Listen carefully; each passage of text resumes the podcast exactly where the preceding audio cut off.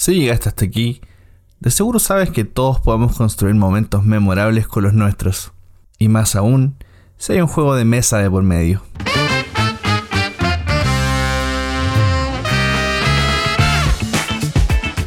Soy Lorena Mancilla y estás escuchando Manual de Supervivencia Lúdica, un podcast de Debir donde conversaremos sobre juegos de mesa, rol y realmente cualquier cosa que quepa en tu ludoteca.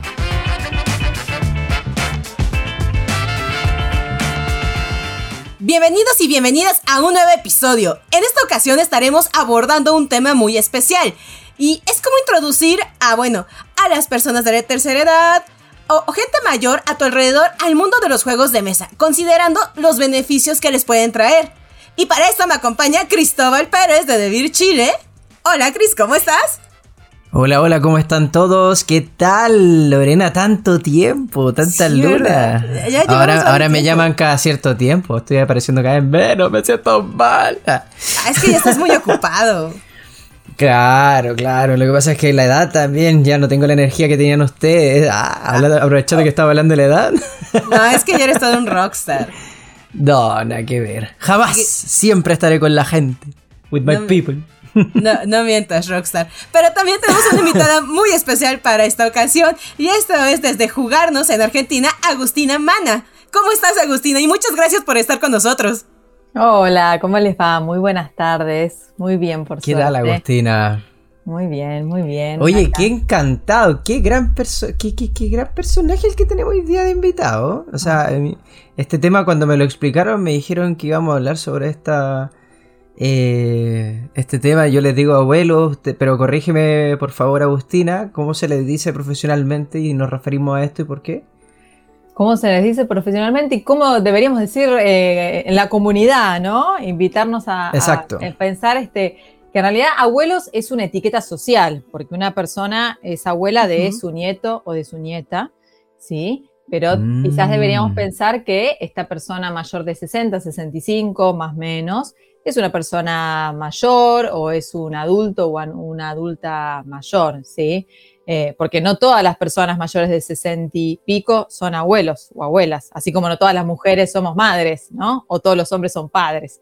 Así que estaría bueno, sí, empezar a salir de esta etiqueta de, de mencionar a esa persona de edad como abuelo o abuela, o llamarla o como persona mayor o llamarla por su nombre, que también sería también lo más ideal, como nos gusta Claro. también, ¿no? Pues, mi nombre es Agustina, acá estoy con Cristian, con Lorena, eh, tomar fuerza en nuestra identidad. Mira, ya, no todavía no iniciamos con el tema ya nos está educando. Pero bueno, antes de que Así- empecemos así de es. lleno. sí, Vamos sí, con la moto a fondo. Ya, ya vamos iniciando. Pero bueno, antes de que iniciamos con todo el tema, les recordamos que en, este, en estos capítulos y en esta temporada tenemos un pequeño juego donde en cada episodio les daremos una palabra clave y ustedes tendrán que decirnos en este post de estreno que estaremos publicando en Instagram cuántas veces salió la palabra. Los primeros tres que acierten a cada post ganan puntos y al final de la temporada definiremos el ganador. Y bueno, la palabra de este episodio y sin darle tantas vueltas es vejez. Ya ves, no hay plural, no hay singular, es una palabra nada más. Así que empiecen a poner atención desde este momento. Y bueno, iniciemos. De- la gran pregunta es, y para los que no lo sepan, ¿qué es jugarnos? ¿A qué se dedican?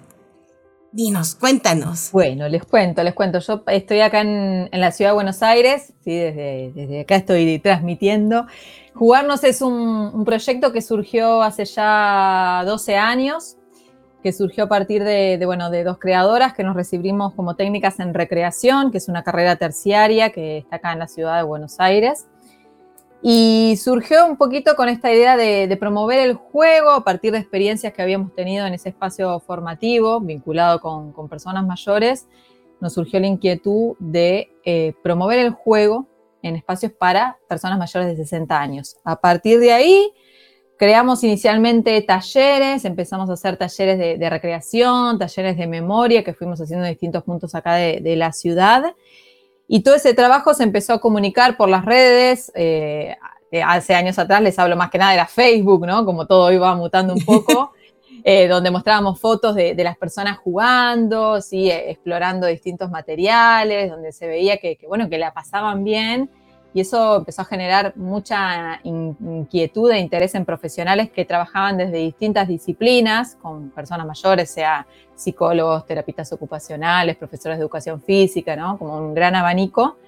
Y bueno, ahí jugarnos empezó a, mutar y a crecer un poquito más con esta idea de, poder multiplicar el juego a lo largo de toda la vida. Y a partir de ahí empezamos a crear nuestras capacitaciones para poder este, compartir los saberes que íbamos construyendo con otros profesionales. Publicamos dos libros también, con, todo un gran bagaje de, juegos y dinámicas que fuimos creando, porque algo que nos pasaba cuando empezamos en este mundillo eh, del trabajo con mayores era que muchos de los juegos y recursos que había estaban más enfocados para la infancia, y, algo que, es muy importante en, este, en esta etapa de la vida, ¿no? en la vejez, en la adultez barra vejez, es eh, utilizar recursos que, no infantilicen, ¿no? Para que las personas se sientan que están usando algo que, es acorde a sus gustos e intereses. Entonces, a partir de ahí empezamos a, crear muchos juegos y recursos y después el último tiempo a diseñar nuestros propios juegos, juegos digitales algunos, juegos físicos, eh, bueno, distintos materiales con, este, con el fin mismo de, de, que se pueda multiplicar la recreación, porque desde ese lugar es que nosotros invitamos a jugar eh, entendiéndola como una disciplina que puede fusionarse con otras y, que es un derecho además de las personas mayores. Y, bueno, y el juego que es su principal herramienta que, puede generar muchos beneficios. Así que así, con todo eso, es que jugarnos este, surgió hace ya varios años y bueno, hoy sigue, sigue en camino, ha ido mutando estos últimos tiempos y hoy más que nada se enfoca en, multiplicar el juego y la recreación, pero hacia profesionales que tengan ganas de sumarlo a su, a su trabajo para después llevarlo a espacios con mayores. Y qué bueno que lo comentas porque es un fenómeno social que va a pasar en muchos países donde actualmente son adultos jóvenes o adultos que en vez de estar naciendo más niños, en algún momento vamos a ser, la mayoría vamos a ser adultos mayores en muy próximos años y que no se esté prestando atención a esto, sino es como de no quiero ver, no quiero ver que en algún momento voy a ser viejo. Es, es ese desdén de no quiero saber, no quiero saber que soy viejo, no me lo digas, como un miedo implícito a la vejez, pero es que lo vamos a hacer, o sea, si bien nos va y la vida da, vamos a llegar a ese punto. Entonces, en vez de buscar una mejora de calidad de vida, de cómo vamos a vivir en ese momento, lo dejamos totalmente de lado de pensar y solamente nos enfocamos a los inicios de la vida, pero esos son pocos años. Si, lo, si te pones a pensar todos los años que vas a dedicar allá a esa etapa de adulto mayor. Es muy, es muy gracioso cómo, eh, dependiendo del país, vemos la vejez, vemos a los adultos mayores, los tratamos de manera diferente, cómo las culturas tienen mucho que ver también en esto, o sea, ya sabemos, por ejemplo, que en Japón la cultura hacia el respeto y hacia el adulto mayor es mucho más grande que, en Latinoamérica en general. Es decir, allá si una persona mayor te dice, oye, sin conocerte, sin decirte nada, te dice, te da una orden, la gente normalmente de allá va, la sigue y no se va hasta que la cumple y luego continúa con su vida. En cambio acá pareciera ser que en Latinoamérica a veces eh, hay una realidad un poco más triste en algunos casos eh, donde el adulto mayor se deja de lado. Como bien decía Lorena, pareciera ser el reflejo de, algo triste que la juventud no quiere experimentar o con la cual no quiere interactuar. Y, al final nosotros tenemos que velar siempre con que el día de mañana, como bien decía Lorena, si vamos a estar allá, o, si, nos vamos a empezar a preocupar ahora ya de, de los adultos mayores, ellos no son personas eh, incapacitadas para poder jugar, para poder disfrutar, para poder pasarla bien, para poder jugar con nosotros juegos de mesa. Yo juego, lo he dicho en diferentes ocasiones, yo juego de mesa con mi abuela. Cada cierto tiempo hemos jugado Santorini, hemos jugado Catán, hemos jugado hasta eh, juegos que la gente diría así como oh, son juegos más difíciles, los juego con mi abuela y no tengo ningún problema y ella se emociona igual que cuando juega Carioca, que cuando juega eh, ajedrez conmigo, porque jugamos desde muy pequeño, siempre hemos jugado con, ella. Y, y, eso me llama mucho la atención de repente. De hecho, eh, no sé, Agustina, si, si, tú tendrás como casos o ejemplos que nos puedas contar un poco, pero yo por lo menos tengo casos muy tristes. Eh, muy cercanos también de abuelos que han sido maltratados por su propia familia y donde casi que el juego los puede llegar a sacar a veces de, de ese mismo pasado o realidad donde estuvieron. O sea, sin ir más lejos y disculpen a... Si, si, nuestros tele, o sea, si las personas que nos están escuchando, televidente iba a decir, eh, los que nos están escuchando. Escuchas, Spotify eh, escuchas. Sí, eh, son medios sensibles con el tema, pero creo que es, importante resaltar este tipo de, situaciones porque son una realidad. O sea, hace muy poco eh, supe de un abuelo que tuvo que fue encerrado en una jaula por su familia porque la gente pensaba, porque su familia pensaba que él tenía una eh, un demonio metido dentro y era solo esquizofrenia y, y el, el, señor hasta el día de hoy está en una en un centro obviamente y hasta el día de hoy tiene mm, problemas con las articulaciones por haber estado metido en una jaula durante mucho tiempo. Entonces no puede tomar las cosas de manera normal, tiene las articulaciones atrofiadas y es muy triste, es muy triste. Y yo siento que vivimos en un mundo donde eh, somos jóvenes, donde siempre estamos buscando la felicidad, donde siempre estamos tratando de hallar nuestro lugar, pero hay veces en las que se nos olvida lo que podemos conversar con ellos, la las situaciones, la, experiencia que ellos tienen, que son maravillosas. O sea, sí, está bien, he escuchado un montón de personas decir muchas veces, bueno, que esta generación mayor que, que eh, piensa de forma diferente a la, de ahora, eh, pase, pase rápido para que las nuevas generaciones empecemos a poner ideas. Y es como, sorry, pero amigo, ¿te estás escuchando? ¿Te estás entendiendo? O sea, ¿en qué momento dejamos de jugar? ¿En qué momento nos pusimos, dejamos de, aprender de ello? es otra experiencia personal y lamento que me, esté explayando tanto, pero creo que es, pero es lo que me nace decir en este momento, porque es un tema sensible también para mí. Eh, cuando yo iba al psicólogo, eh, la psicóloga me dijo un día, oye, es que sabes qué, eh, tienes que conectarte con tu, familia, con tu abuela, ¿cachai? Si tienes abuelos, adelante. conversa con ellos, habla con ellos. Y todos los días después de mi, mi sesión yo salía y hablaba con ella. Y la llamaba, le preguntaba cómo estaba. Y generé un lazo con ella mucho más fuerte que hasta el día de hoy perdura. Donde ella, si yo no la llamo, de repente dice, oye, ¿por qué no me estás llamando? ¿Qué te pasa? Entonces, eso, He también estado en centros con. Acá nosotros en Chile hemos puesto ya más de. Hemos donado más de siete ludotecas aproximadamente. Y algunas de estas ludotecas también se han ido a centros de, de vejez, sobre todo en Providencia, donde también se han utilizado los juegos de mesa con, con adultos mayores. Entonces, disculpen que me alargué. no, pero. Esperaba mostrar un punto. Eh, igual abriste un montón de, puntas, eh, Cris, que son más que interesantes, porque es parte también de, ir pensando, ¿no? Yo voy tomando nota, primero retomaba esto que decía Lore, eh, digo, la vejez es parte de la vida, digo, si uno no, no llega, digo, uno tiene la infancia, la adolescencia, la adultez, la vejez, y si vos no llegas a la vejez es porque te fuiste antes a otro terreno, moriste, ¿no?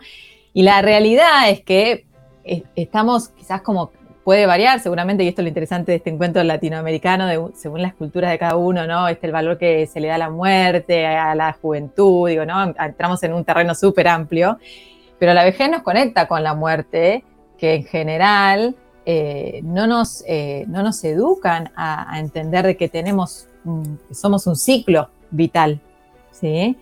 Entonces creo que un poco nos pasa eso eh, quienes quizás empezamos a trabajar con personas mayores, yo a veces digo, yo a veces me siento que soy como monotemática, pero bueno, porque es parte de mi realidad cotidiana, eh, pero quienes empezamos a trabajar con personas que están transitando su última etapa de la vida, ni más ni menos, empezás a entender otras cosas y a valorarlas y a entender que es parte de la vida y, que si vos no estás en esa etapa, si no la reconoces como tal, sí, te vas a perder un montón de oportunidades seguramente y te vas a, te estás perdiendo eh, claro estás haciendo foco en algo que ya está, ya pasó. La juventud es una etapa, ya pasó. Entonces, creo que pasa, digo, es algo que no nos educaron y que nosotros ahora como adultos jóvenes que somos, eh, estamos en un momento de decir, bueno, la vejez es parte de la vida, ¿cómo quiero llegar a esa etapa? Algo que también Lore mencionaba, ¿no? Eh, bueno, hoy yo a mis treinta y pico, cuarenta y pico, en la etapa que cada uno quien esté, ¿cómo quiero llegar yo a esa etapa? Después, obviamente, aparecerán los cambios biológicos y esperables que uno puede tener, porque como todo organismo van a suceder cambios, hay cosas que son inevitables, pero sí uno puede pensarse cómo yo quiero transitar esta última etapa de mi vida, desde qué lugar me quiero conectar. ¿no? Me parece que, eso trae un poco, por eso carga con tanto prejuicio la vejez, tanto, y nos digo, no solo lo tienen hoy las mayores que transitan la etapa, sino todas las que estamos en, en la mediana edad. Y creo que ese es el gran desafío que tenemos, empezar a visualizarnos que vamos en ese camino. Si no vas en ese camino es porque algo te pasa antes y te fumaste. y si uno quiere llegar a, Y más en estos tiempos que corren donde estamos hablando de mucha longevidad, ¿no? Mm. Por donde la expectativa de vida cambió muchísimo. Yo, a mí me pasa hoy en los espacios que coordino con personas mayores que tengo una señora de setenta y pico de años y que tiene viviendo a su madre de noventa y pico de años, o sea, haciéndose cargo aún de su, de su madre. no, y eso ya se vuelve muy común. Claro, y eso cada vez va a pasar más. Entonces también estamos como en un cambio de paradigma eh, muy fuerte. ¿sí? Mm. Eh, después vos traes la experiencia de tu abuela y es sumamente, digo, para quienes hoy tienen, yo hoy a mis abuelos ya no los tengo, pero digo, es un, esto que vos contás y compartís tan, tan lindo y que te abrís, y es súper valioso. Para mi abuela materna, eh, por ejemplo, para mí fue la que me enseñó la mayoría de los juegos de naipes que yo conozco. Y yo tenía con ella la ceremonia de por lo menos una vez por semana ir a merendar y ella me esperaba eh, con la chocolatada y con las tostadas y se ponía el mantel y se sacaban los naipes y se jugaba al jodete, se jugaba al las tonto, se jugaba al eco de 15, digo, y, todos los juegos que yo aprendí fue mediados por, por ella, ¿entendés? Mm. Entonces, bueno, y, para ella era un momento de encuentro, de conocer, de, seguir, de charlar y, de compartir algo con su nieta que, valía oro. y a mí claramente dejó huella en mí, ¿no? Claro. Eh, entonces me parece que, es re valioso porque a veces esto también se ve, pasa mucho, o con quien, personas mayores que viven en residencia, que uno dice, bueno, ¿y de qué le echarlo?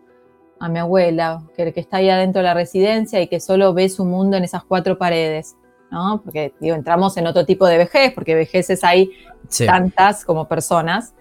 Eh, y bueno, y ahí el juego puede ser un gran mediador, ¿no? Para poder compartir algo, un momento de disfrute, de conexión este, con otra etapa de la vida, con un nuevo aprendizaje, digo, en ese momento de juego surgir alguna charla de otra cosa. Eh, me parece que, bueno, eso es lo que ahora iremos compartiendo un rato más, pero, pero que es lo, lo interesante, lo que trae el juego, ¿no?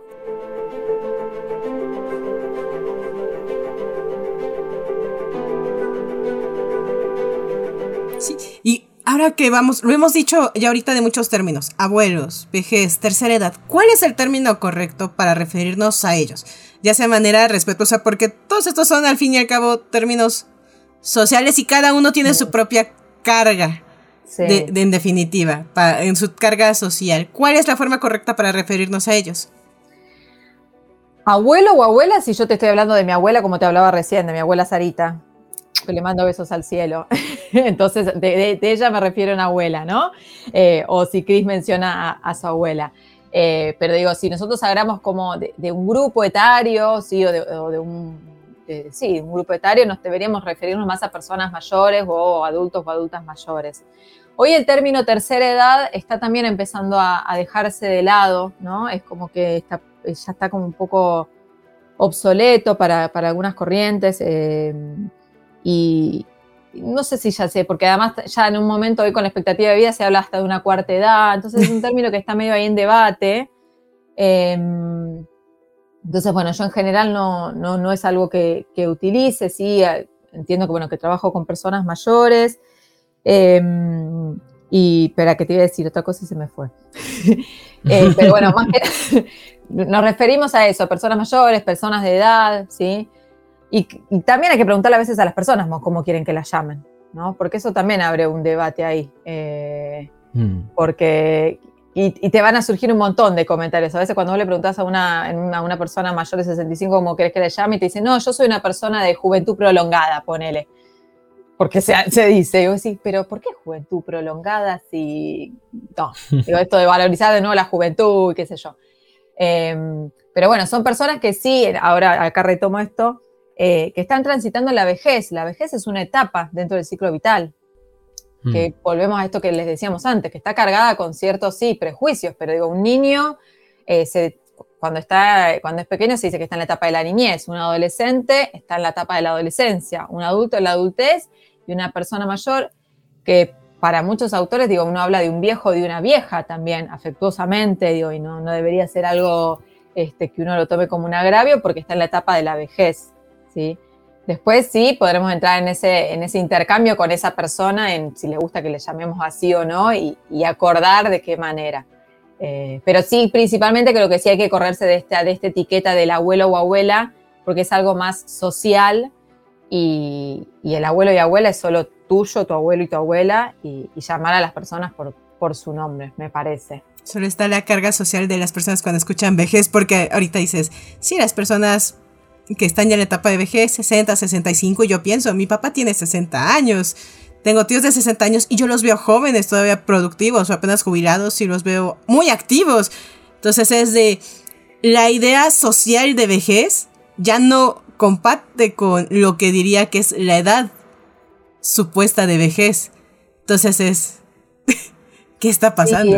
Sí, El otro día también leí un autor que hablaba que, en realidad eh, las personas mayores de 60 están transitando su etapa de envejecimiento y que la vejez vendría a ser ya un momento más de, pérdida de ciertas habilidades. Bueno, creo que estamos en un, en un en un momento de, mucho cambio, ¿no? Primero que la pandemia también eh, visualizó, sacó sobre el tapete, ¿no? Cuántas personas mayores teníamos eh, en cada región y, digo, en el mundo entero. Somos un país envejecido y, y Latinoamérica más que nada, eh, bueno, Europa también, porque se ha visto mucho en los pueblos de, ¿no? de España, de Italia, digo, estos pueblitos que, que se han quedado con todo el tema de la pandemia. Eh, pero digamos como que salió sobre el tapete, bueno, sí, somos un, país que está envejeciendo, ¿sí? que ya se habla que en el 2050 va a haber más, más personas mayores de 50 que niños, eh, porque claramente las tasas de natalidad también han disminuido. Entonces, desde ahí hay todo un cambio de, paradigma, donde quizás acá en Argentina, por ejemplo, una persona se jubila, los hombres a los 65 y las mujeres a los 60, ¿no? Así está como en todo el sistema jubilatorio. Y, esto que vos decís, Lore, sí, yo, por ejemplo, mi papá tiene 67 años y sigue trabajando, en relación de dependencia. Em, entonces, hay un montón de cuestiones que van cambiando. Por un lado, siguen trabajando porque se siguen conectando con ese trabajo que les resulta placentero y les gusta. Por otro lado, siguen trabajando por necesidades económicas, porque ahí entramos en otro debate también, ¿no? Eh, Exacto. Porque si hoy hablamos de una persona que puede vivir hasta 100, hace pocos días falleció la persona más longeva, creo que, si no me equivoco, con 119, si no me equivoco, no me acuerdo bien en dónde. Entonces, imagínense llegar a esa edad.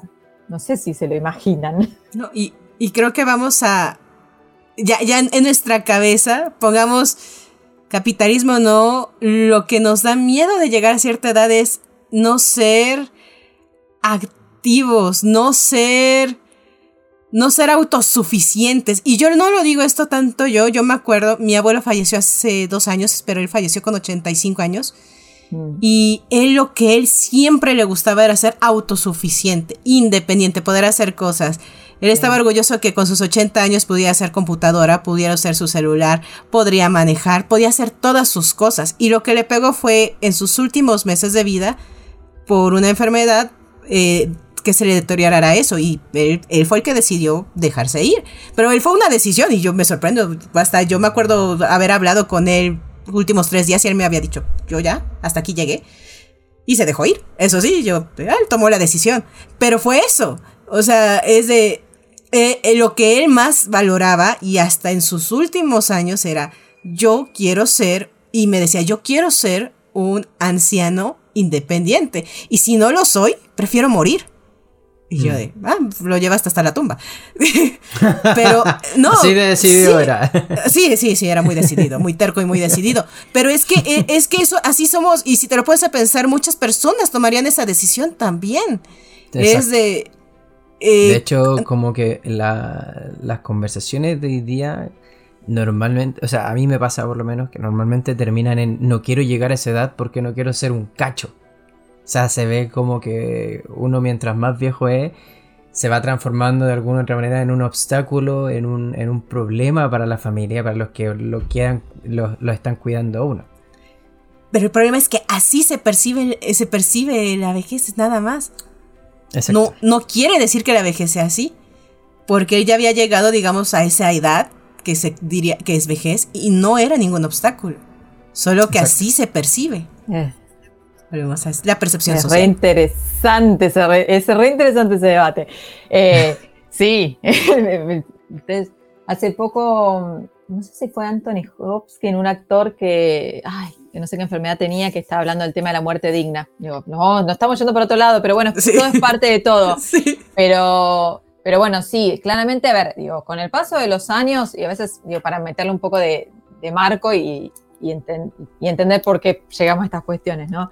Va a haber ciertos cambios biológicos, sí, nuestro cuerpo es un órgano que se va desgastando, es inevitable, nada más que nos metamos como Walt Disney en la, en la cámara criogénica, claro. claro Sabemos que, está en. Pero bueno, nunca, no, no, salió así que no sabemos qué onda. no. Pero digo, hay, hay cambios y que son inevitables, que es parte del proceso, del proceso vital. Y lo importante es intentar ver cómo construir y cómo seguir elaborándonos y compensar esas pérdidas con ganancias, ¿no? Eh, uno intenta preservar quienes, los profesionales que trabajamos desde este ámbito gerontológico, como así se llama, y, creo que debería ser como nuestra visión como sujetos, es, bueno, ver cómo tratamos de preservar nuestra autonomía. Lo que uno busca es preservar su autonomía a lo largo de toda la vida o lo más que se pueda. ¿sí? Uno puede llegar a, eh, edades avanzadas y, puede fallecer porque terminó su ciclo vital y, fallecer con sus eh, preservadas sus capacidades cognitivas, digamos. Porque a veces también, por ejemplo, está mucho este el miedo al, Alzheimer, a las enfermedades de deterioro cognitivo, que como uno dice, ah, bueno, no, ya me viene el alemán y ya está, y se acabó todo. Y la realidad es que no, no, no todas las personas el alemán. Sí, claro, ¿viste? Porque las personas que asisten mucho a los talleres de memoria o, lo que o afines, vienen mucho con ese miedo, ¿no? Eh, mm.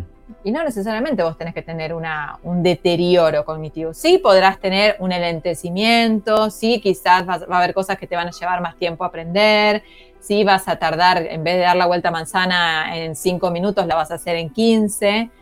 Pero bueno, por eso es, como de a poco entender que eso va a pasar y tratar de verlo como parte del ciclo vital, porque si no, si uno cuanto más se resiste, creo que ahí es donde se vuelve más complejo el asunto.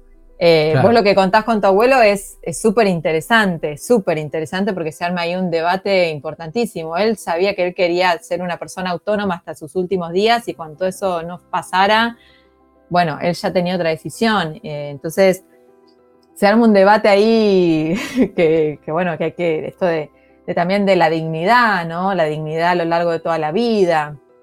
Eh, hasta dónde a veces este, estar, mantener, no sé, a mí se me arman un montón de preguntas, ¿eh? no tengo respuestas, pero, pero creo que está bueno pensárnoslas eh, y, poder intercambiarlas con esa persona mayor que tengamos cercana para entender qué es lo que esa persona desea. Digo, esto que vos decías, Lore, bueno, él tenía claro que él hasta qué iba a llegar y de esta manera quería vivir y podérselo respetar también a la otra persona. Me parece que eso sí es re importante, ¿no? Ahí entra el respeto y la dignidad que no hay que dejarlo de lado por más de que el otro esté transitando su última etapa de la vida o esté con ciertas cuestiones, ¿no? Sí, y volvemos a, en la búsqueda, como dices en tus talleres, en la búsqueda de esa vejez digna, de mantenernos óptimos, bueno, buscan, se buscan cosas que sean beneficiosas, ya sean vitaminas, medicinas, pero los juegos de mesa tienen algunos beneficios.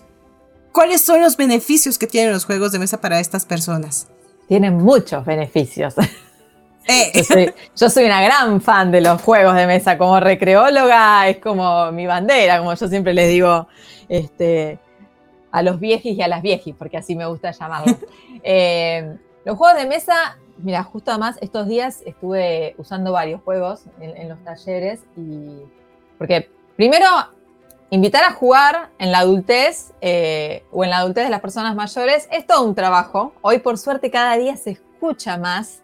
Y hoy por suerte cada día hay más propuestas que son de talleres de memoria y juego o este, estimulación de la memoria por medio de juegos, ¿no? Por suerte ya se, se empezó a, escuchar mucho más. Cuando yo empecé, como les contaba, en sus años, eh, hace como 10 años atrás, eh, me miraban con cara rara y, lo primero que sucedía era, no, pero nena, vos, vos te crees que yo soy un niño.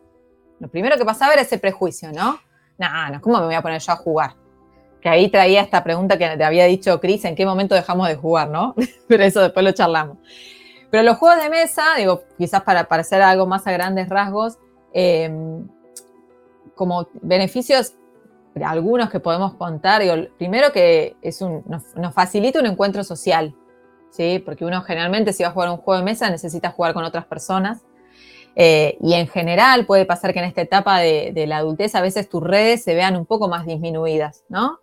porque vos quizá dejaste de tener un, espacio laboral o porque por una cuestión de, también de pérdidas de familiares, de amigos, uno a veces empieza a quedarse con menos redes.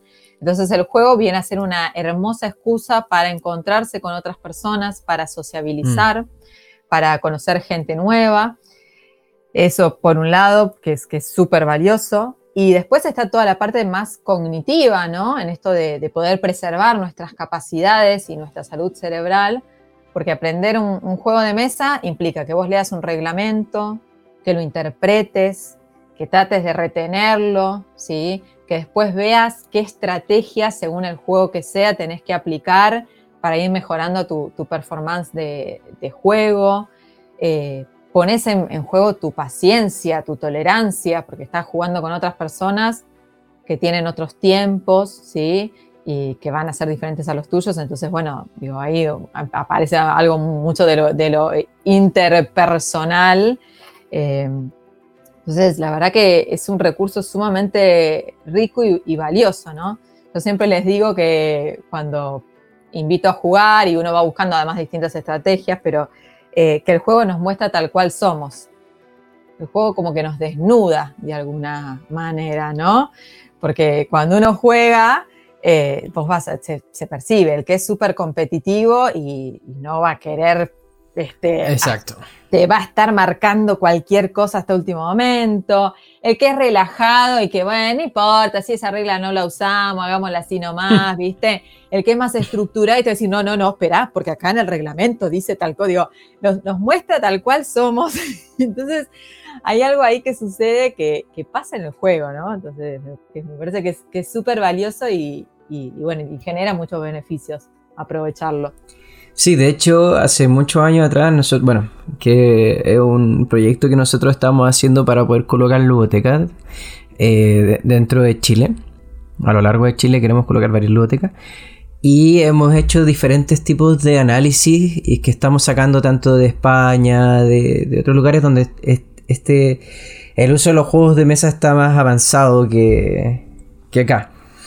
Y efectivamente se han visto que el uso de los juegos de mesa ayuda a, desarrollar ciertas habilidades blandas en las personas. Ahora, yo te pregunto, ¿cuál has visto tú que ha sido como un caso eh, que te gustaría como contar? Que sería como interesante escuchar. Porque yo tengo casos, por ejemplo, con con niños, con situaciones similares y un poco también de lo que he podido ver cuando he trabajado como con adultos, pero nunca he hecho un seguimiento como tal. ¿Tú has visto algún avance, alguna situación como... como te decía que te gustaría contar? Mira, eh, a ver, puedo contarte ejemplos así. A veces, por ejemplo, viene mucha gente, eh, o está, aparece mucho este comentario de yo nunca jugué, o a, mí, jugar no me gusta, ¿no? A veces pasa ese comentario. Entonces, siempre, primero que el, juego, entiendo yo que debería ser una invitación, ¿no? Una invita a jugar, no, no es algo obligatorio. Eh, en las propuestas que, que coordino y que desde jugarnos también se fomentan es entenderlo también como un recurso que nos invita a eh, a sociabilizar y a desafiarnos cognitivamente, que es un poco lo que la persona mayor en general también viene a buscar, ¿no? Esto lo que ayude a mantenerme a mí saludable. Pero como comentarios a veces aparece esto de, no, a mí no me gusta jugar, no, no, no, a mí el juego no, no me gusta, y quizás cuando uno empieza a ahondar, Atrás de esa persona hay quizás historias de, ludopatía, ¿sí? familiares que tuvieron problemas con el juego, propiamente dicho, problemas de apuestas. Entonces, hay como que ir de a poco para desandar cuál es el prejuicio que está cargado sobre el juego, porque dentro de estos espacios lo entendemos como, eh, como un juego promotor, eh, no como un juego desde, la, desde el lado de la apuesta, sino como un juego promotor de salud, ¿no?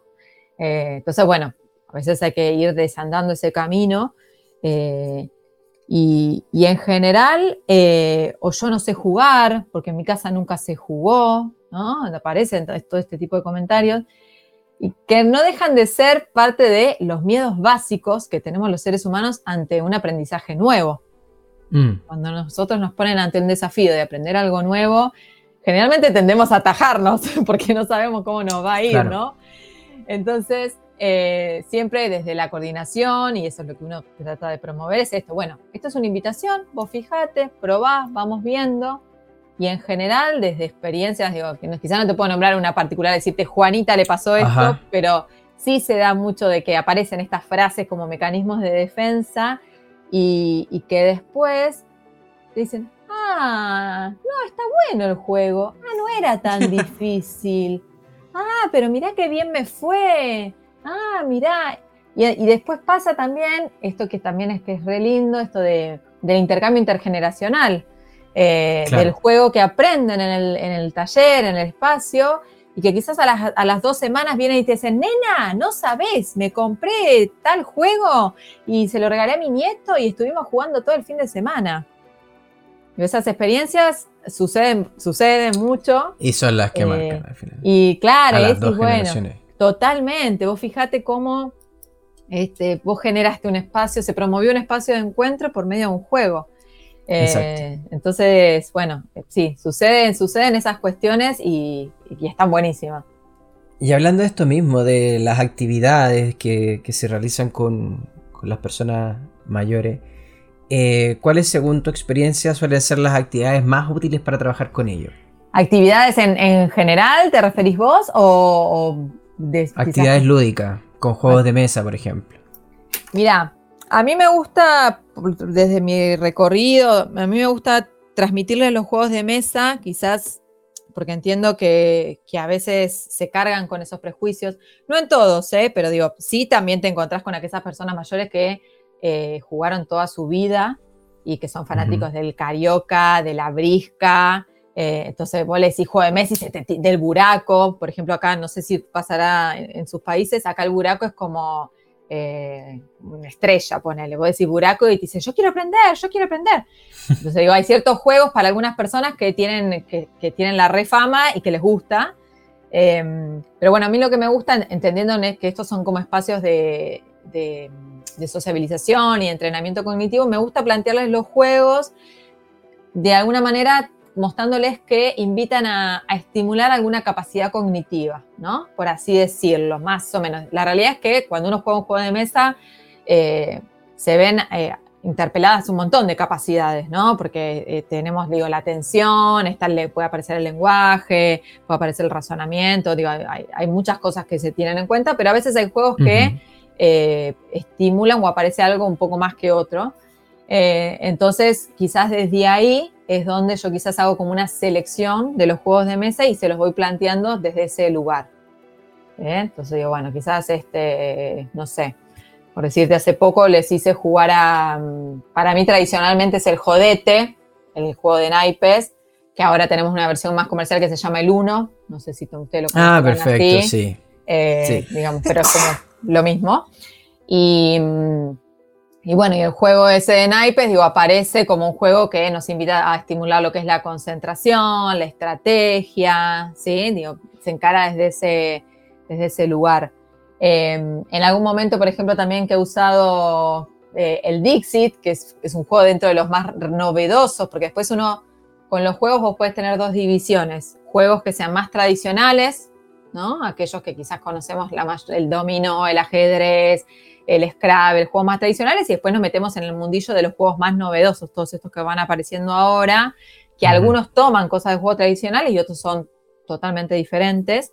Y por ejemplo, el Dixit, que lo he usado en varias oportunidades, yo lo llevaba y lo, mostraba como un juego que invitaba mucho a trabajar lo que era la creatividad, el lenguaje, ¿sí? Eh, trabajando mucho por medio de las ilustraciones. O sea, yo busco desde ese lugar, eh, hago la selección para que de a poco se vayan como apropiando de la propuesta. De hecho, hace muchos años atrás, eh, yo estuve conversando bastante con Daniela Reinero, eh, que es una psicóloga, eh, madre de, una famosa influencer acá en Chile que se llama Yoga Woman.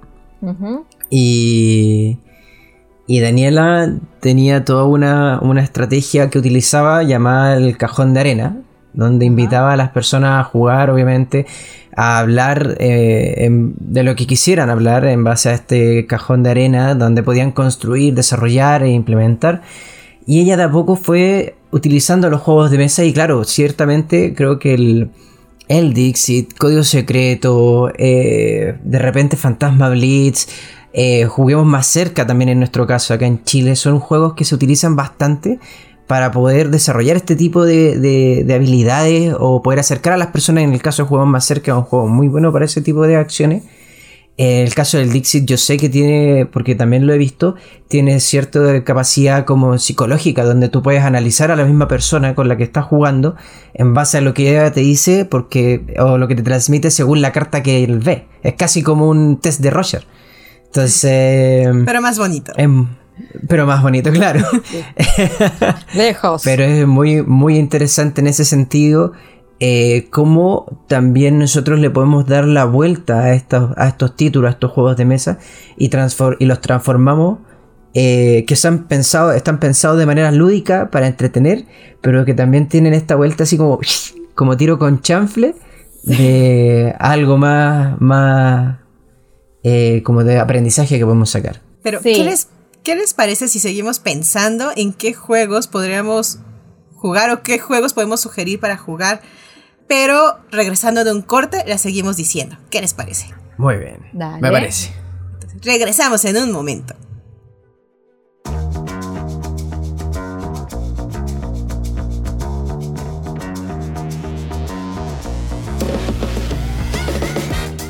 Amigas y amigos de Devir, Interrumpimos este episodio para recordarles que el próximo viernes 6 de mayo tenemos el estreno de un nuevo Beer News Latam, donde podrás descubrir todas las novedades, reposiciones y mucho más que llegará a tu tienda más cercana durante el mes de mayo. Además de ponerte al día con eventos y noticias que trae nuestro equipo especialmente para ti. Encuéntranos en nuestro canal de YouTube de Latam. ¡Te esperamos!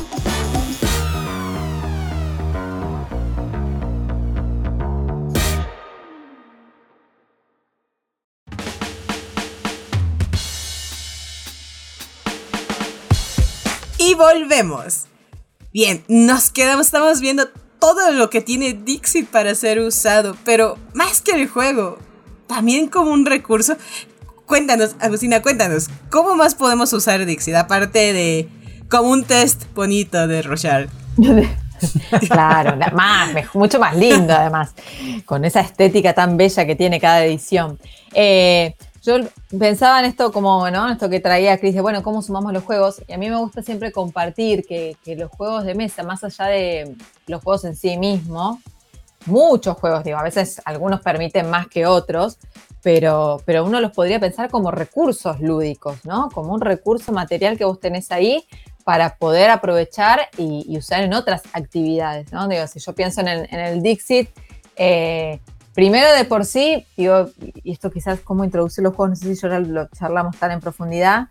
Si uno tiene que ver cuando invita a jugar a una persona mayor, si el reglamento original del juego se lo puede presentar así tal cual. Porque a veces ese puede ser un, no un limitante, pero sí algo que eh, asuste a la otra persona, ¿no? Cuando a veces hay juegos que tienen tanto reglamento, tantos pasos y qué sé yo. Entonces, desde la mirada, desde mi mirada, ¿no? Desde el recorrido que vengo haciendo, muchas veces los reglamentos se, adaptan, se acotan, eh, se pasan en letra más grande también, porque a veces hay ciertos juegos que vienen con reglamentos medio chiquitos, entonces se tipean en, tamaño fuente más grande. Y se sacan algunas reglas para que sea más accesible, para que la persona de a poco se vaya mirando con el juego, siempre y cuando no altere tanto su dinámica y después de a poquito se van sumando todas las reglas que correspondan. Em, pero el Dixit, por ejemplo, que es un, recurso sumamente atractivo, por más tiene esas imágenes este, tan diversas, tan estéticas, vos lo podés jugar como Dixit o podés hacer que eh, saquen, no sé, a veces como yo mucho, uso muchas veces en los talleres juegos mezcladores que vendrían a ser unas dinámicas que nos sirven para armar pequeños grupos, por ejemplo, ¿no? Para hacer, sea para pasar a jugar un juego de mesa o, o alguna otra actividad.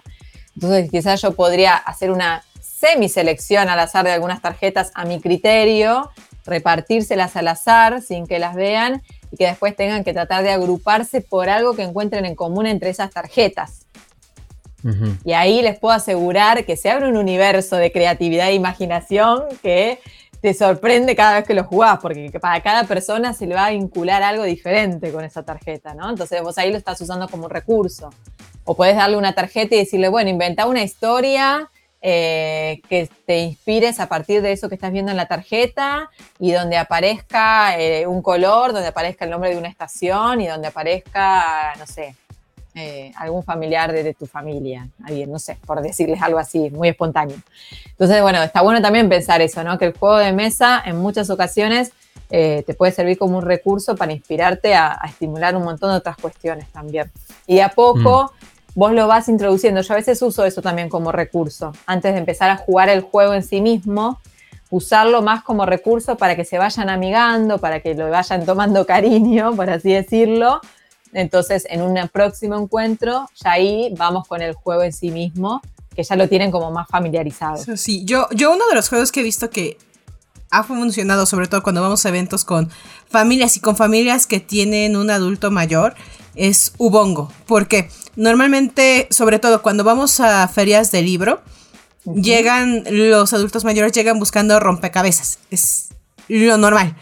Es de, mm. tienen rompecabezas X o Y rompecabezas. Y Ubongo lo que tienen al final es un tagram y es armarlo. Entonces lo vemos como un rompecabezas competitivo. Es de, mira, esto el punto es que armes esta forma con estas piezas lo más rápido. La primera vez lo jugamos sin que tengan las piedritas de puntos.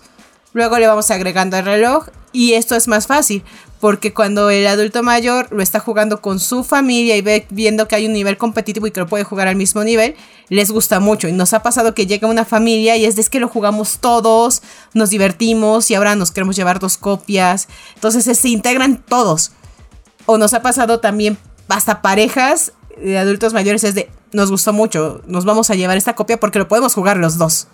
Entonces es esa parte, como el de ellos están acostumbrados de quiero buscar porque eh, normalmente es cuando buscan eh, qué actividades para adultos mayores viene rompecabezas. Entonces es normalmente lo que buscan, pero es de espera. También hay juegos que se parecen a rompecabezas, pero siguen siendo juegos de mesa.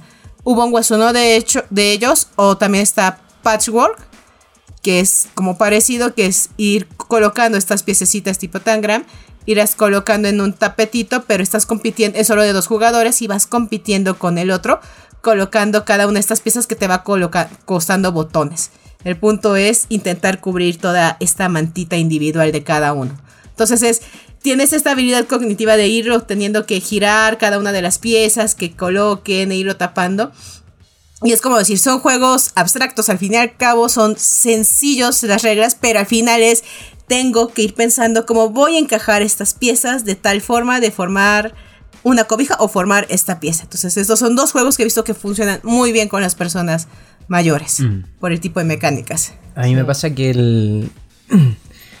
un poco lo que comentabas, de que hay juegos de mesa que tienen relación con lo que ellos también han jugado de toda la vida el carioca, el dominó, el ajedrez. Entonces, cuando un juego de mesa tiene eh, reglas similares a eso, a ellos se les tiende a ser mucho más fácil a la hora de aprender o tener ganas de jugarlo. Porque no, no pueden asociar ese tipo de mecánicas a lo que tú le estás mostrando. Entonces, por ejemplo, yo juego con ellos un juego muy antiguo que, mm, que, tenía de Vir, que ya no lo, ya no lo sacan.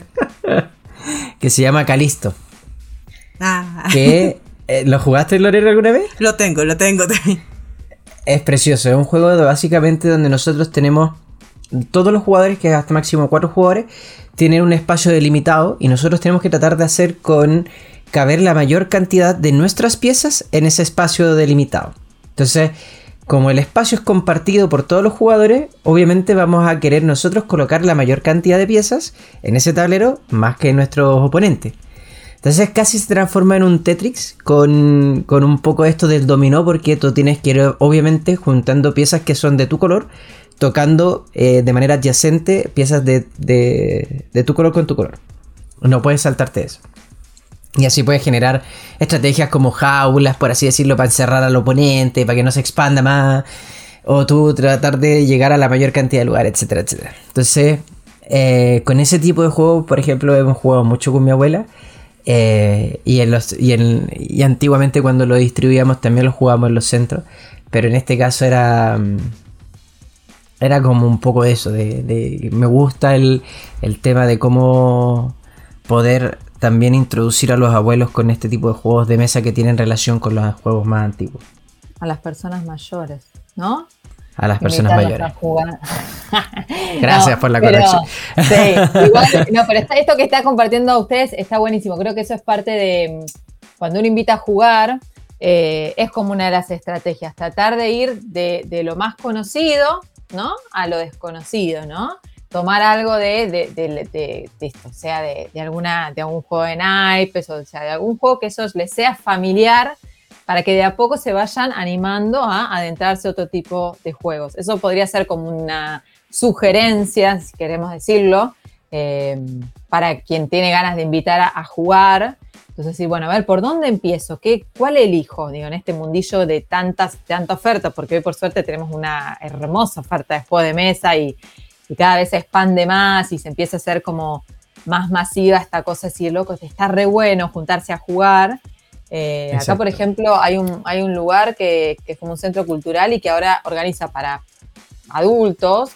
Encuentros de juego de mesa ya viene existiendo hace rato, pero por ejemplo ahora empezaron a haber encuentros de eh, buraco y cerveza. Una combinación que decís, ¿qué onda? Pero bueno, el buraco es un juego, como ya les digo, que en realidad está muy asociado para las que, que es más juego de, de las señoras que jugaban en el club, por así decirlo, ¿no? De gente Ujú. grande. Y ya se empieza a escuchar en encuentro de, bueno, de amigos, che, nos juntamos a jugar al buraco. Entonces está, está buenísimo eso. Entonces, bueno, como sugerencia, empezar a buscar, adentrar, invitar a jugar quizás con algo que sea más conocido, para que después de a poco, esto que decía, contaba Lore con, con el bongo, bueno, sí, el rompecabezas, porque además está, son, es un juego tradicional, esto que decíamos antes.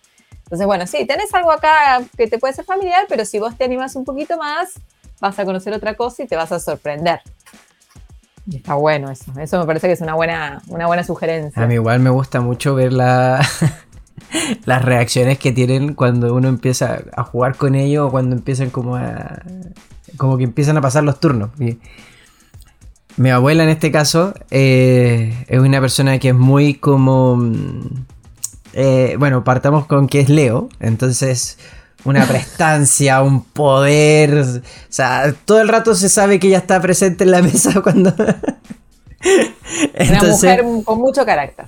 mucho carácter. Entonces, cuando estamos jugando juegos de mesa, es muy competitiva y es, es de esas que, que dice así como, no sé, me acuerdo que cuando estábamos jugando Código Secreto, por ejemplo, una vez y retaba a sus compañeros de trabajo así como, no seas estúpido, si eso no es, ¿por qué le estás diciendo eso? O cuando jugábamos Catán y era como, se enojaba porque le tirábamos el ladrón o porque no le cambiábamos la oveja. Entonces... También ese tipo de, de- creo que es súper lindo como que cuando que, que invita finalmente a la gente a probar y a tratar de introducir sus juegos de mesa con su, su con las personas mayores que tengan cercanas, sea su abuelo, sea sus padres, sea lo que sea.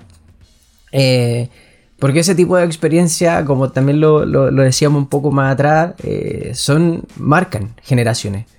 Son necesarias para la generación más joven, para el niño, para el joven y para el joven más adulto y obviamente en este caso eh, para los adultos más mayores, por no decir. Ah, está muy bien, está muy bien. Estaba pensando, escúchame, Cris, ¿tu abuela hace tutoriales enseñando juegos? Sería- con ese perfil que contás, sería una gran candidata para un canal de YouTube Oh, Eh, abuela jugona, yo creo. digo, ¿eh? Ojo, Abuela ¿eh? jugona, mira, ahí tenía el canal, De listo. Mira, ya, ya tienes la idea del canal, ya tienes el nombre. No sé qué estás Aló, esperando. aló productor, ¿estás escuchando eso? Claro. Sí, no, no hay que Cocina, cocina de la abuela, más, más juegos de mesa. Claro que sí. ¿Qué está esperando? ¿Qué está esperando? La fama ahí está. Totalmente, totalmente. Imagínate, está haciendo los tutoriales. Tendría toda la fama. Pero, ¿qué, ¿qué crees que es lo que nos falta como sociedad en sí? ¿Cuál es el desafío que tenemos para ir integrando a las personas? Porque eh, es curioso, porque todas estas, las personas mayores estaban integradas en la sociedad y llega a un punto que dejan de sentirse integradas en la misma sociedad. Es, es chistoso, estaban integradas y dejan de sentirse integradas ellas mismas porque se sienten una carga, dejan de sentirse funcionales. Entonces, ¿qué es lo que nos falta? ¿Cuál es el desafío?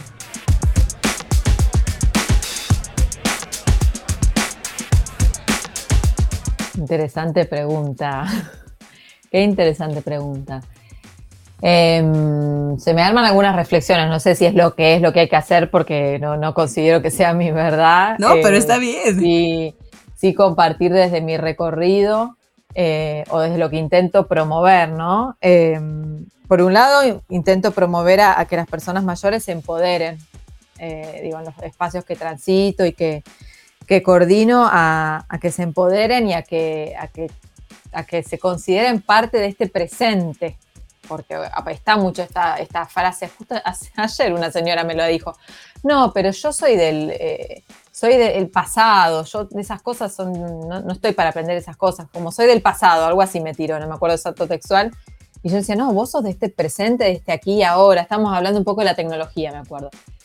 Digo, sos de este presente y de este momento. Digo, que vos elijas quizás no aprender a usar un celular porque no te resulte cómodo, no te interese, es una elección, pero sos de este presente, que estás viviendo en este presente. Entonces, por un lado, invitar a, empoderarse, que, que es una construcción, porque obviamente hay tanto, se escucha a veces tanto abandono, tanta este, degradación o tanto prejuicio que eh, entiendo que esa persona no se, se, se haga carne, ¿no? Porque a veces las mismas personas nos vamos haciendo carne de eso. Eh, entonces, bueno, invitar a, empoderar y a, y a darles lugar a la palabra, darles lugar a, qué saben, a qué pueden, aprend- qué pueden enseñar, ¿no? Yo siempre les digo que en los espacios de los talleres, el, cuando me dicen, ay, nena, qué lindo este juego que trajiste, porque surgen esos comentarios, y la realidad es que yo me voy súper nutrida de esos encuentros, porque aprendo un montón también de ellos, de, de- de experiencias de vida, de lenguaje. Yo hace poco estuvimos hablando con el tema del Día de la Tierra, del tema del reciclado, de las cuestiones de la sustentabilidad, que parece que quizás es mucho de las generaciones de ahora. Y en realidad, si vos indagás, las personas mayores, hay un montón que dicen, no, yo separo los residuos, no, yo hago tal cosa, o no, yo tal otro. Y decís, ah, digo, no minimicemos toda la experiencia que hay atrás, ¿no? Eh, así que un poco eso, ¿no? Empoderar e invitar a darles lugar a, a lo que saben y a lo que nos pueden enseñar, que es un montón, porque hay una experiencia de vida que nosotros no transitamos, es, por una, es una cuestión de, de línea de tiempo. Eh, eso por un lado. Y creo que por el otro, creo que está bueno quizás nos- para las sociedades más jóvenes, los que todavía no llegamos a esa etapa, eh, empezar a pensarnos como seres envejecientes que somos, ni más ni menos, porque estamos en ese camino. Digo, uno envejece desde el día que nace, desde el día que vos nacés, salís del útero materno, eh, vos vas de a poquito envejeciendo. es una realidad, todo de a poquito. Entonces, después, a partir de cierta edad, empiezan a haber cambios más contundentes, pero uno a partir de esa edad va envejeciendo. Entonces, eh, me parece que está bueno pensarnos como, como seres envejecientes, ¿sí? Para ir visualizándonos en, ese, en este camino de, de suma de los años y, y entender, como hablábamos al inicio, bueno, si uno llega a esta etapa de la vida, a la vejez, a, a- a- a edades avanzadas, es porque hay vida, porque todavía es momento de oportunidad, porque todavía puedes aprender, porque puedes transmitirle a un otro y dejar tu legado. Eh, creo que, que un poco es eso. encontrar ¿no? pareja. He conocido personas Ah. de 70 años que están pololeando. Pololeando nosotros le decimos a las personas cuando se Sí. juntan y están emparejados. Chile tiene una, una aplicación que ahora está Ten Up, que, está muy en boga, que es para mayores de 50 que quieran conocer gente de, su grupo etario, digo, saliendo de Tinder, mm. eh, Tenap, este, búsquenla, si tienen alguien para recomendársela. Pero, pero me parece que sí, me parece que como sociedad es eso, empezar a, mirar a, las personas que están en esa etapa de la vida como, como, como espejo, ¿sí? Como espejo de una etapa que nosotros, si, si, nos, si tenemos la oportunidad, también vamos a llegar, ¿no? Entonces, Agustina, yo me quiero, me quiero salir un poco de la pauta para preguntarte algo que creo que también es súper importante eh, saber. Yo no sé si tú, por ejemplo, has probado el juego eh, Monstruo de Colores, o si lo conoces por el libro. Conozco el libro, no el juego. ¿A qué voy con esto? Pasa que siento que la, muchas veces nosotros tenemos, tendemos a ver ese tipo de, por ejemplo, juego de mesa o, o libro para poder hacer que los niños logren expresar sus sentimientos y sus emociones con respecto a lo que ellos han vivido, a sus experiencias, que se vayan soltando un poco, pero con la edad también nos vamos volviendo un poco más tercos, duros, hay ciertas emociones que dejamos de decir o queremos, queremos netamente dejar de sentir en algún punto. Y eso también nos lleva obviamente a una decadencia más mental y, poco sana. Entonces, tú has tenido este tipo de situaciones, has, logrado hacer que, por ejemplo, en este caso, gracias a los juegos de mesa, gracias a alguna actividad que tú realices, la gente mayor se logre abrir y empiece un poco también a contarte eh, sus experiencias desde las emociones. Mm, qué lindo. Mira, eh, por un lado a mí se me viene una, no, sé, eh, habría quizás que hacer encuestas, ¿no? Para tener datos más realistas y no tan subjetivos.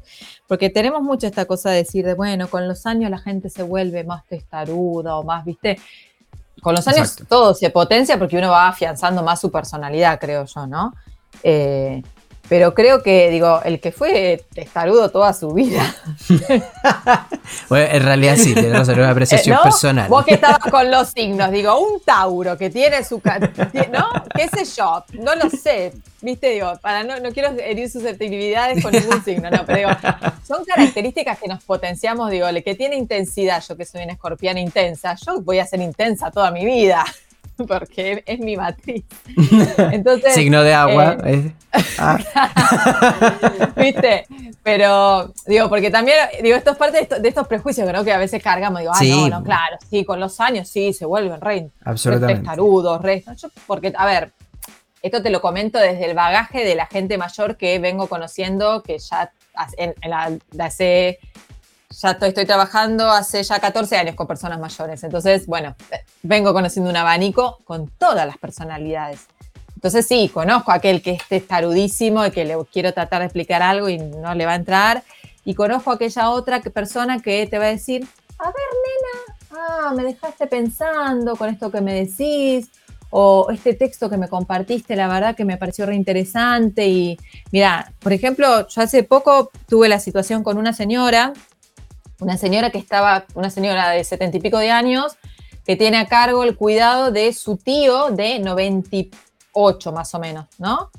Y ella no tiene hijos, tiene, está su marido, este hombre mayor tampoco tiene hijos, digamos, tiene una red familiar muy pequeña, hay sobrinos y qué sé yo, pero es muy pequeña la red, ¿no?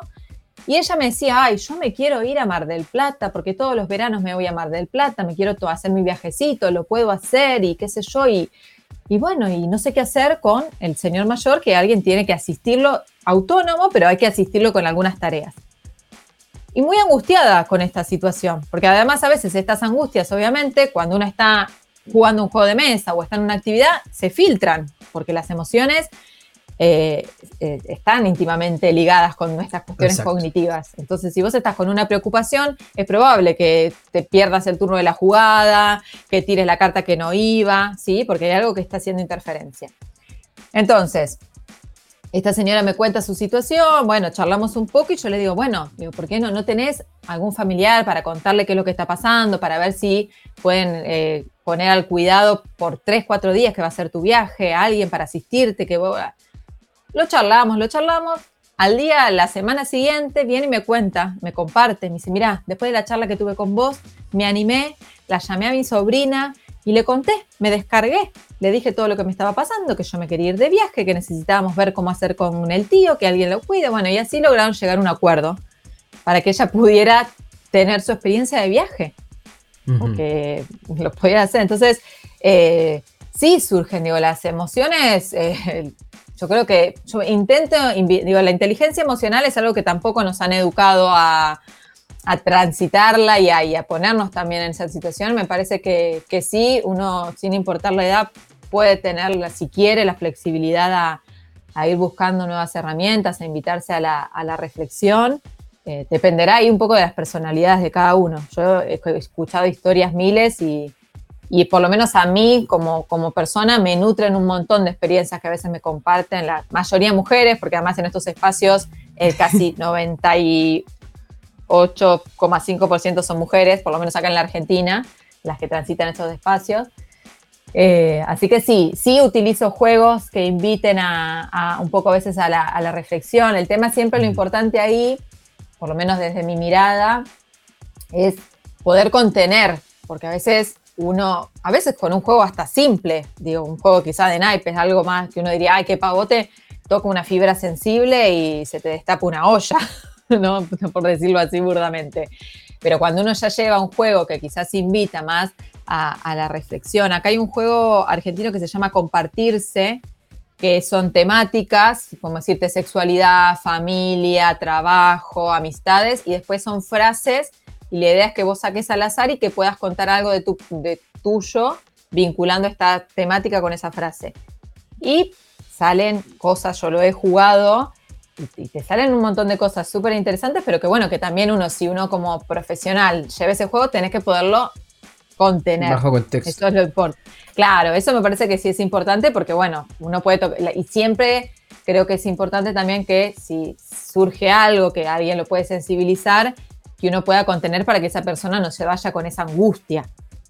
Eso es como mm. también un poco nuestra responsabilidad, ¿no? Que esa persona diga, sí, no, me hicieron jugar al juego y le agarró un ataque de angustia y llanto y se vaya, salga del taller y tuve un accidente porque salió muy cargado. Eh, entonces, me parece que sí, que hay un montón de juegos que, que, lo habilitan, que está bueno, pero que uno tiene que hacerlo a conciencia eh, qué sé yo, y con esto cierro para no extenderme tanto, pero eh, que vos podés tener una persona que esté atravesando un duelo, ¿sí? Entonces, si vos le planteas un juego de mesa que lo que hay que hacer es matar al oponente, qué sé yo, no sé qué, eh, y, quizás esa persona falleció porque tuvo, no sé, un accidente violento y vos le tocaste una figura sensible que el juego va a ser una catástrofe. Exacto. O sea que al final es como un poco lo que decías también al principio, de que hay cosas, uno, tú como más profesional, probablemente con tu equipo o con lo que realizas, obviamente revisas primero los juegos y sacas los componentes que no son necesarios para la actividad o, función el juego es cosa seria. Eh, el, juego es cosa seria y desde ahí, eh, para quienes somos apasionados y apasionadas del juego, eh, me parece que así también tenemos que invitar a multiplicarlo. Entonces, no te ah, llevo un jueguito y ya está. No, bueno, pará. Vos invitas a jugar y pueden suceder un montón de cuestiones. Entonces, creo que sí, que está bueno, bueno, a ver, cuál es el objetivo, por qué vas a llevar ese juego, por qué, para qué, con quién. No todos los juegos se adaptan a todas las personas, a todos los grupos, ¿no? Es como alguna vez en algún grupo le decían a un amigo, un juego para una persona, para un niño con TDA. Y todos empiezan a decir, pero es un, espera, es que no, le, no es cualquier juego, es, ya te están diciendo un caso. Si es un niño con TDA, hay un caso en específico y hay un porqué en específico para el juego. Y entonces hay que bajarlo y cómo se va a jugar en específico. Igual con un adulto mayor, en qué caso en específico lo va a jugar y lo vamos a, y cómo lo vamos a meter, porque creo que es igual como mm. todas las personas que a lo mejor no han jugado un juego necesitas que su primera experiencia sea la mejor para que quiera volver a jugar. Más si a lo mejor va a estar, va a estar reunente con querer jugar el juego. A lo mejor es, no sé si. Y para que la primera vez que lo juegue diga, me la pasé bien y voy a volver. Y voy a seguir jugando. Porque creo que de todo lo que has mencionado, sí hay beneficios físicos, mentales, pero los más grandes beneficios para ellos son los sociales. Porque se van aislando, que era lo que comentaba, se van aislando poco a poco, las personas cercanas a ellas o van falleciendo o la familia puede que los vaya dejando poco a poco y son momentos en los que pueden empezar a socializar, pueden empezar a hablar, como comentas, de no sé qué hacer con este problema y no he hablado con mi familia y hasta que, este, como le das la solución más simple, pero no lo había hablado. Y hasta que lo habla, lo exterioriza, es decir, ya encontré la solución, pero dejan de comunicarse en ese momento. Entonces, sí necesitan encontrar esas pequeñas soluciones que lo encuentran solo sociabilizando. Totalmente, totalmente. Sí, creo, no hay, a mí algo que a veces me gusta también compartir es esto, ¿no? No pensarlos como no hay recetas, ¿no? Digo, no es que, no es que, ah, bueno, a ver, decimos jueguito para, no, no, no hay recetas y, tomarlo así, como esto decimos, ¿no? El juego es cosa seria y bueno, a ver, ¿para qué? ¿Para quién? Y la experiencia, que la primera experiencia sea esto que dice Lore, sí, me parece que, que también está bueno.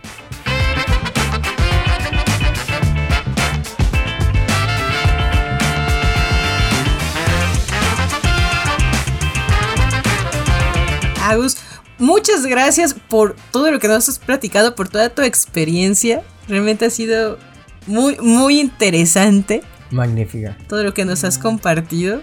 Nos gustaría seguir. Muy rico el contenido. Sí. Muy rica la charla. En definitiva. gracias a ustedes. Gracias a ustedes por esta oportunidad, por la apertura, porque hemos hablado de un poco de todo, de la vida misma. Pero es así, el juego es parte de la vida misma, ¿no? Así que la verdad que muy, muy, muy contenta, muy agradecida de este espacio que me han brindado. Ah, y dinos, ¿dónde podemos encontrar más sobre tus proyectos? Pueden encontrar más en, en las redes sociales, en Instagram nos encuentran como Jugarnos, ¿sí? Ahí nos pueden seguir y, y, conocer lo que estamos haciendo al día de hoy. En Facebook como Jugarnos Recreación, eh, también en el canal de YouTube que es Jugarnos Recreación y nuestra página web que es www.jugarnos.com.ar. Bueno, Cris, muchas gracias por estar aquí. Hace mucho que no te veíamos, aunque estés casi muriendo. por la cuarta vacuna, Pero sí, y de todas maneras invito a la gente que esté escuchando este podcast que si ellos también piensan o han utilizado algún juego de mesa o quieren proponer alguno o, que les haya servido, que lo pongan en redes sociales, lo pongan en los comentarios, nos compartan su información. Si quieren hablar un poco también de eso, genial. Eh, nosotros dijimos un par de, pero sabemos que hay miles hoy en día en el mercado que pueden servir también para esto. Gracias a todos y a todas quienes nos escuchan y recomiendan este podcast. Les recordamos que pueden escucharnos a través de Spotify, Apple Podcast, Google Podcast y Spreaker. Además, para conocer más sobre nuestros juegos de mesa y nuestro catálogo disponible en tu país, visítanos en www.devir.com o en las redes sociales de Devir Américas, Argentina, Chile, Colombia y México. Y por supuesto, no olviden el juego de cada episodio para llevarse algunos premios de juegos de Devir al final de la temporada.